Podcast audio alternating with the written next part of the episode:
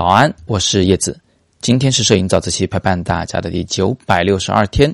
我想回答企鹅同学在摄影自习室里提出的三个关于防抖的问题。他们依次是：防抖的原理是什么？平时拍照要不要打开防抖功能？相机上在三脚架上还要不要关闭防抖功能？在回答这三个问题之前呢，我们首先要搞清楚为什么需要防抖。在我们平时拍照的时候啊，如果快门速度稍微的慢一点。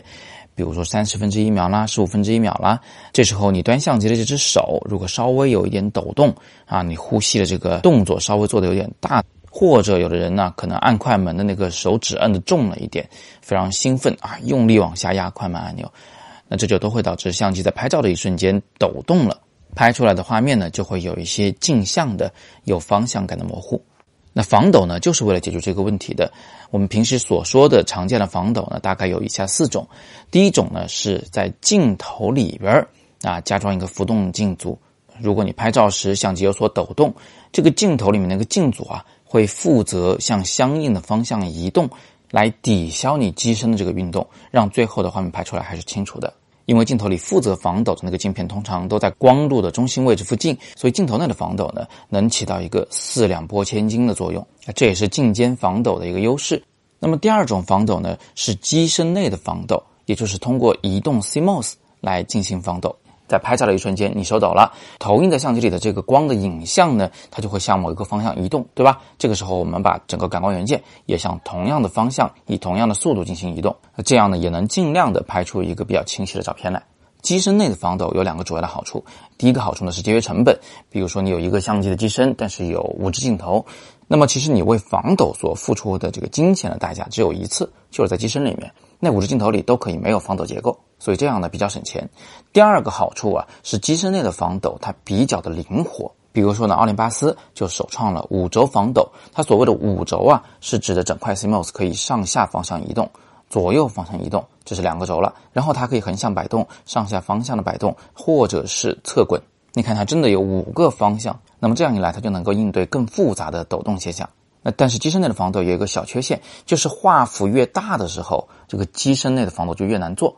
比如说索尼的全画幅微单相机，它其实也有五轴防抖功能，但是我们普遍认为它没有奥林巴斯那个好用。为什么？因为奥林巴斯 CMOS 又小又轻，索尼那块 CMOS 呢又大又笨重。那么大块头的运动在灵活性上是肯定不如小个子的。你想想姚明就知道了。那么前两种防抖啊，都是实实在在的通过某些物理结构的改变而达到的防抖效果，是实实在在的防抖。那后两种我要介绍的防抖功能就是比较投机取巧的。比如说第三种防抖，经常在专业的手机拍照软件里能见到。如果你打开防抖，哎，它就会持续的监测你的手的抖动。如果你的手正在抖动，如果你的手机并不平稳，这时候即便你已经摁下了快门，手机也不会进行拍照，直到它监测到。你忽然有一个瞬间，那个手是比较静止的，哎，它就自动的按下快门去。所以这个并不是什么主动的防抖功能，它只是主动选择了一个手不抖的时间拍照。这个功能呢，适合拍风光，不适合拍人像，因为它没有办法抓拍。第四种我要介绍的防抖，就是纯粹的软件里的防抖了。比如说 Photoshop，它就有一种滤镜的功能，是专门针对去除这个抖动模糊的。当然，前期你拍照已经拍模糊了，那后期即便你是用 Photoshop 这样强大的软件，你也很难还原成真正清晰的效果。它顶多能做到什么呢？就是前期拍的那个纸张字都几乎看不清楚了。那么通过这个软件的防抖算法啊，能让你勉强看清字。这画面效果你就不要讲究了，它是从一种模糊到了一种古怪的画面效果，是一种无奈之举。最后回答企鹅同学的后两个问题：平时拍照时要打开防抖功能吗？当然要。我的相机只要有防抖功能，我基本上是永远打开的。毕竟大部分情况下，我们都是想拍一张清楚的照片。但是有两种情况是例外的。第一，是我本来就想拍一张抖动模糊的照片来营造某种特殊的气氛，这个时候我应该关掉防抖功能。那第二种情况呢，就是把相机安装在三脚架上来拍照的时候，保险起见，我也会关掉防抖功能。为什么呢？因为有的相机呢，它并不能监测你已经把相机放在三脚架上了。虽然相机已经完全静置，但是防抖结构呢依然非常活跃。这个时候它很容易误判，有点风吹草动呢，那个防抖的结构就在里面到处乱晃，反而就导致了画面的模糊。虽然现在已经有部分相机能够侦测你是否使用了三脚架，从而尽量避免这种乌龙的现象，但是我觉得我自己也冒不起这个险，我还是宁愿手动的关闭一下，麻烦一点就麻烦一点算了。我还是希望我所拍摄的风光照不要有任何模糊的风险。好，那今天我们就聊这么多。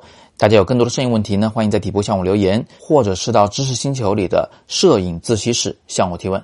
还没有加入星球的同学，可以扫描下方的小程序码来获取三天的免费试用资格。在这里呢，我将百分百的为你答疑，同时你也能看到我之前为摄影爱好者们所解答的数百个问题的答案，所以这里面的学习资料其实是非常宝贵的。